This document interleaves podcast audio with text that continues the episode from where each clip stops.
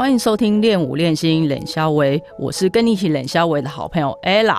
没有肢体不协调的人，只有不去尝试跳舞的人。练舞练心冷肖维这个节目，期盼能够借由声音的传播，让不了解舞蹈运动或想开始跳舞的朋友带来一点启发，让更多人开始跳舞，喜欢跳舞，让舞蹈成为生活里不可或缺的养分。练舞练心冷肖维每周三晚上十点更新，欢迎收听订阅。欢迎来到练舞练心冷夏薇，我是 Ella。今天邀请到的来宾，他是一位摄影师，他在我们的肚皮舞比赛、舞蹈比赛当中，长也像是长期担任帮我们拍照的摄影老师。他这样一拍，我印象算一算，应该有十年以上的时间哦，这也是相当长的时间。那我们今天邀请到的来宾，他是张家豪老师，他要跟我们聊聊拍摄理念、拍摄想法。你怎么样可以有更多的好照片？还有他近期的一些新计划、新想法。欢迎张家豪老师，耶！你好，ella，你好。我先自我介绍一下，我大概是九十八年八月二十二号开始在 TDSF 参加第一场拍摄比赛，开始担任摄影师。那我大概是从九十五年开始学摄影的。嗯，那你当初九十五年到现在？有十五年时间，那你那时候怎么会开始接触到摄影？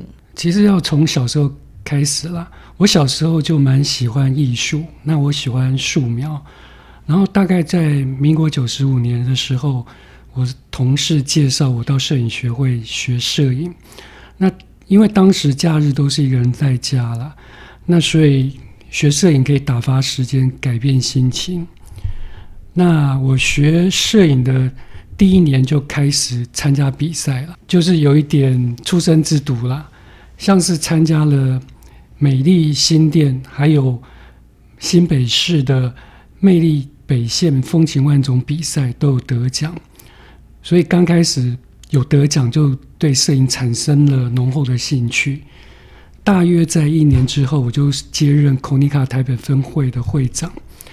那摄影学会有一些检定的考试，像是我之后就通过了孔尼卡摄影学会的硕学会士学位，还有北青救国团的摄影会士学会。其实刚开始摄影是算一帆风顺的，那之后我也参加台北摄影学会，然后担任人像月赛委员。那也因为我看过的照片、图片通常是可以过目不忘，所以摄影学。学摄影会比较容易，那因为摄影的关系，全台走透透，然后摄影让我开了眼界，过了一段愉快的日子。那你刚刚说你来拍舞蹈比赛，到现在有十几年的时间嘛？那你最初怎么会想要来拍舞蹈比赛呢？是因为对舞蹈摄影特别有兴趣吗？哦，其实要回溯到大学啦，因为大学时候常参加学生舞会嘛。那所以就自然比较喜欢拍动态的舞蹈，舞蹈算是一个比较难拍的领域啊。当时是游任中游大哥，他知道我喜欢拍摄舞蹈，他就介绍我来 TDSF 担任舞蹈的摄影师。那从那时候一直拍到现在。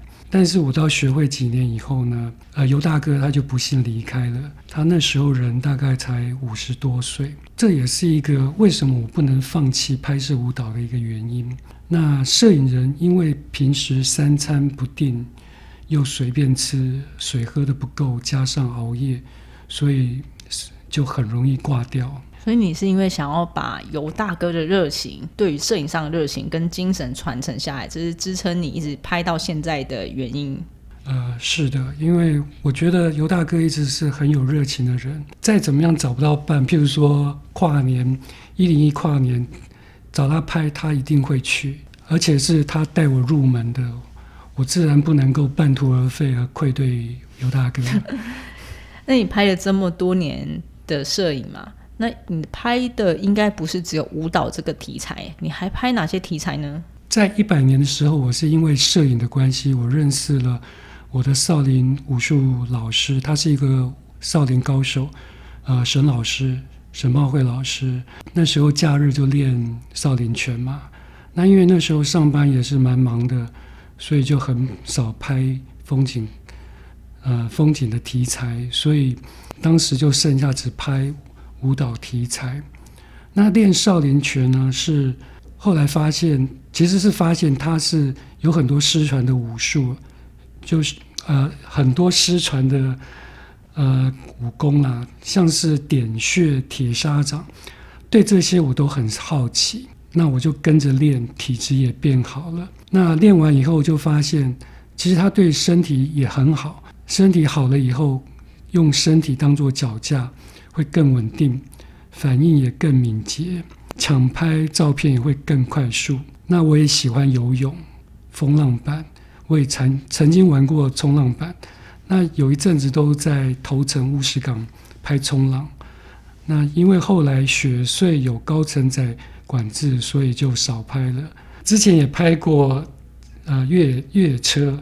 那因为它的沙尘对相机的损伤很大，那拍完之后很难去清理。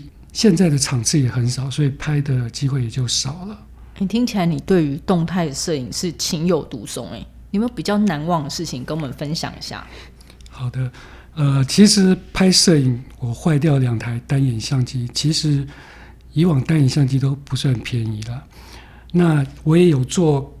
做好事先的保护，我有用塑胶的雨套给它泡套住，但是还是坏了。我第一次是用，第一次是在拍泼水节的时候被消防栓水柱直接喷湿，然后另外一次是在拍基隆老鹰嘉年华，我的相机淋湿了，然后接着第二天又拍肚皮舞比赛。其实当时觉得。并没有发现相机有问题，但是在拍摄舞蹈比赛的过程当中，突然反应变得很慢。那如果是拍人像，可能还可以勉强继续拍，但是拍舞蹈的话，就不可能有不能够接受这种状况。那所以之后我下雨的时候，我也会避免去拍照，因为拍动态它所要的那个快门是要比较快的。那如果快门反应比较慢的话，可能拍的失败率就会很高嘛。呃，其实是几乎不能拍啦，因为你你知道那个动态的舞蹈，譬如说一个最高点的动作，它可能几分，可能百分之一秒就过去了。你只要按快门慢一点，正常的相机按的慢一点，你就根本抓不到。就是过了就过了，消失了，就过就过了。而且它那个速度是很短的，可能一二五分之一秒或者五百分之一秒它就过了。所以你的相机如果它的延迟可能是一秒钟它才反应，那根本就不用拍了。所以你后来就不拍那种，就是会，例如说像下雨不拍泼水节，你就尽量不要去。对对，因为泼水节其实蛮好玩的，那那个拍起来照片一定也非常生动有趣。对，就是其实我后来是用特别去买了那个防水相机。其实防水相机你不要买那种单眼的啦，就买一般小的来拍，其实还不贵。现在小的相机也越来越做越好，越做越不错。它的防水是够的，但是千万不要拿我们的单眼相机去赌。好，跟我们分享一下你在舞蹈摄影上面拍摄上的想法。呃，一般摄影师他是拍舞蹈的时候，会是在舞者在定点的时候在拍，呃，拍照。那我是比较喜欢舞蹈在动的时候拍了。有些老师他是喜欢用高速快门在冻结舞者。但是我是比较喜欢用低速的，比较低速来拍舞蹈，那照片就会有动态的效果。那一般可能大家都会觉得，哎，舞蹈一定要用连拍的。但是如果你拍久了，你会发现说，连拍不能够抓到一个舞蹈的最高点、最精彩的点。那我的目标一定要是一张就要拍到它的最精彩的那一点。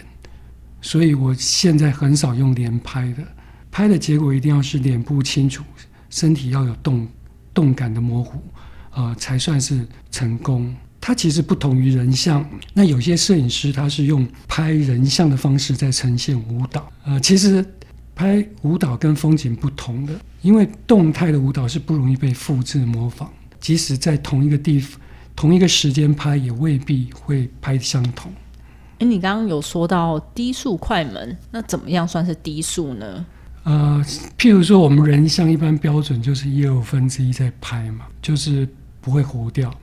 那如果说你用这个速度来拍舞蹈，一般来讲是会会模糊掉了。那我们可能会从一二五分之一降到一百分之一，甚至八十分之一，有可能当然更低的速度在拍这个舞蹈，当然它会更模糊，但是它的成功几率会更低。但这样的照片相对来说就是更有动动态感。对，而且它是更独一无二的。有些选手就跟就是传私讯问我说：“哎，为什么我的照片好像比较少？哎，怎么样可以有比较多的照片？这个部分你有什么样的建议吗？”我们在舞蹈比赛呢，其实我们会挑第一个，当然是姿态比较美的，表情要好。如果他一直面带微笑是更好。那灯光投射得到的状况来按快门。那他的舞姿不要很机械的，就是一直重复同样的动作啊。简单说就是要有抑扬顿挫及转折。然后如果他跳起来像行云流水般，能够配合音乐节拍，那就会很想。按快门，那有些舞者会利用道具，像是彩带、纱巾，然后翅膀等等，吸引摄影师的快门。但是最后还是要回归舞蹈的基本功，像例如肚皮舞者的身体的节奏、腹部的律动，其实还是很重要。他是不是下了功夫？真正的功夫还是看得出来。你听说你最近在研究闪灯摄影？什么是闪灯摄影？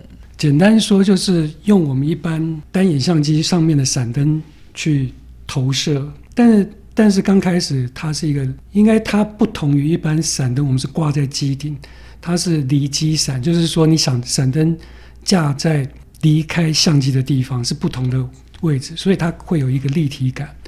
然后你另外一个说法就是说我可以利用不同角度的灯光，譬如说，呃，以手表的方位来讲，有十二十二点钟的方位。不同方位的灯打出来的方向，它的立体感是不同。那譬如说，在四点钟跟八点钟的方向是会产生林布莱特光，那它会产生立体的效果，所以它会让人家觉得这个照片会更有活力。当然，这是不同的一种拍法，所以我也是想尝试呃一些不同领域的拍法啦，让摄影还能够更进步、更有空间。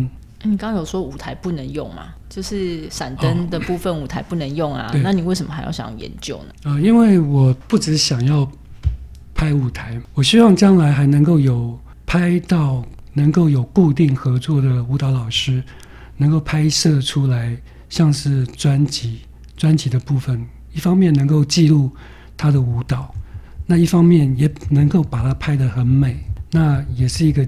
纪念对他来讲，纪念甚至更好的，他可以出书。对他来讲，或者对摄影师来讲，都是啊，都是一个目标啦。我觉得这是蛮好的。好，这些资讯我们之后都会放在我们的粉丝专业上面，有兴趣的朋友再请您密切注意喽。那我们这集的节目就到这边，喜欢有兴趣的朋友再请您订阅。